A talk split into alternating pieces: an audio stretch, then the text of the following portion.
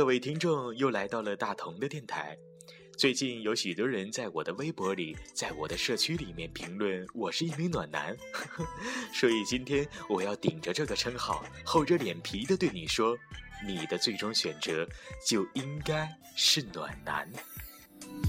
看着你穿上高跟鞋，等待下班后的地铁，孩子气的脸。轻轻皱着眉，你想起了谁？你喜欢的花泽类，现在已经换了人扮演，剧情也改变，可你是不是依然在等他出现？在我面前可以放下所有的伪装。其实我一直懂那些复杂，你会害怕。很多人都说真爱就像外星人，都听过没见过，就连零零后都说不会再爱了。我们几经周折，等待过，错过了，期盼着也失望过，伤痕累累，满身疲惫，再度失去信心。当有一天你听了一首歌，看了一部电影，却发现你竟然还是会潸然泪下。原来在内心深处，我们依然不肯放弃的是心底的那份执着，伤着又盼着，绝望着却又希望着。原来痛并快乐着，说的一点儿也没有错。说谢谢，想哭的时候就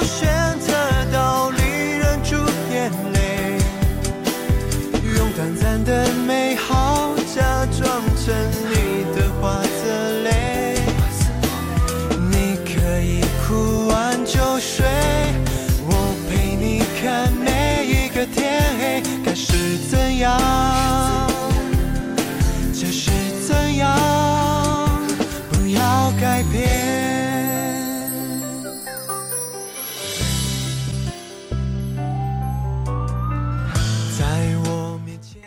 现在我们已经独立到了可以自己赚钱把花带，那么我们还需要些什么呢？一份安全感，一份情感上的支持，仅此而已。相爱十年中，韩宁的那句台词：“我不要那么多钱，我只要你。”在韩宁心里只有萧然，最重要的就是两个人能够在一起。我为你保留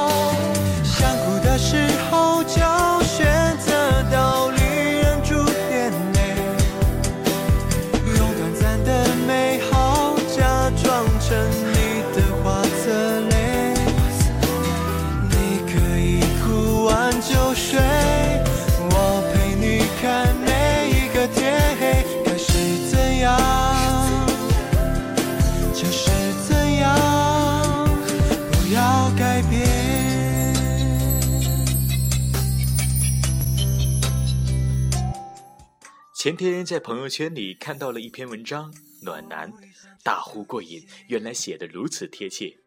暖男的好处就是他不会让你的爱只靠自己的想象力，他会做的很具体，他会关注你，懂得和理解你的需求，他知道你需要被心疼、被关注，需要知道你是他重要的部分和那份安全感。换上帆布鞋，微笑用力点。下一站的班机。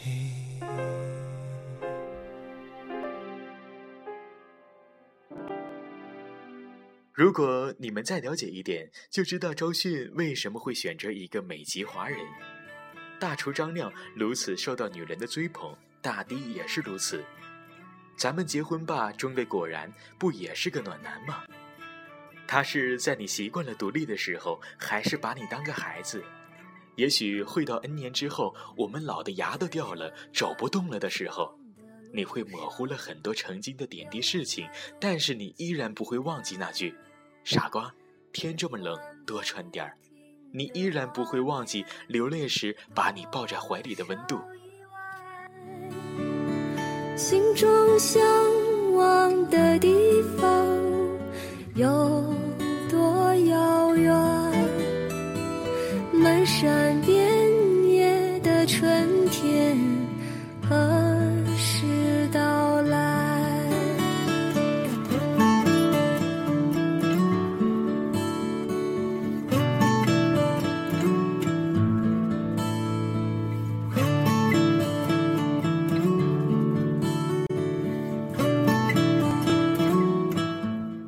对于现代社会来说，其实也是这样。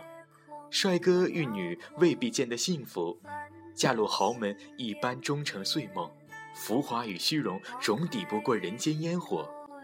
以前在我老家小镇上有一对夫妇，当年女的是下乡知青，有文化，也长得漂亮；男的只是一个镇办企业临时工，但是宽厚真诚，做人做事踏踏实实。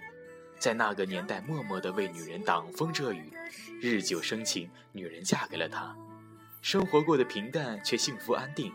后来落实返城政策，父母让他离婚而去，他毫不犹豫地拒绝了。他说回去后可能有更好的生活，但是却再也没有让他觉得温暖的家和爱的人。在他眼里，这个男人就是归宿，就是暖男。所以，暖男盛行是一种情感的理性回归。其实，暖是相互的。对于女人来说，也需要做个暖女；对于男人来说，则需要不断检讨自己的心。互相的暖，才是永久的暖。就在这柔软的月光里，只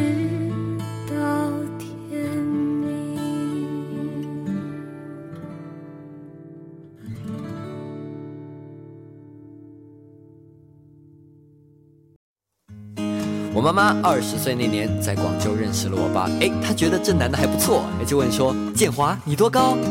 我爸说：“现在高度一米七三。”可结婚之后发现他只有一米七零，就这样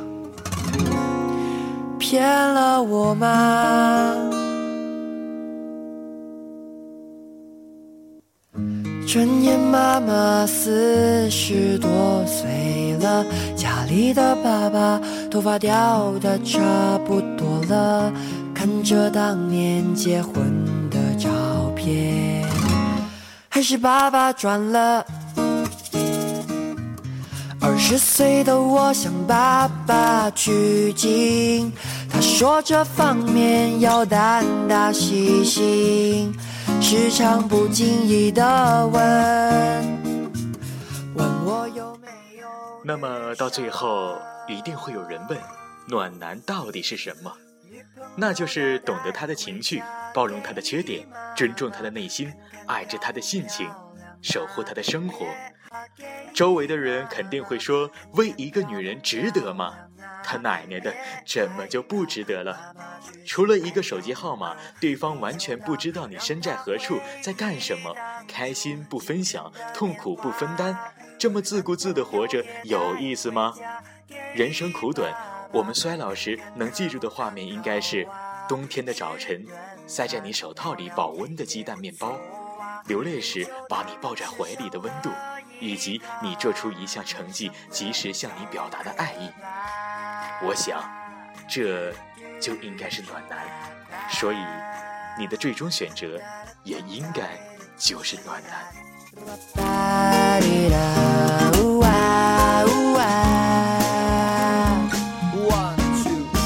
我住在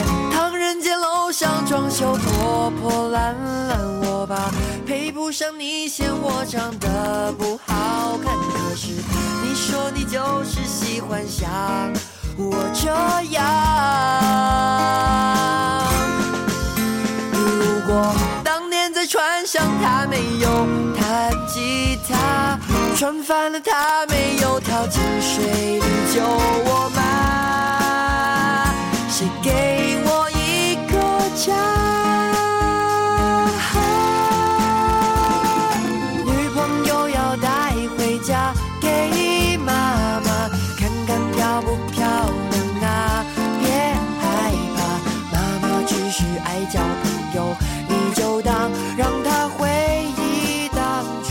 青春的年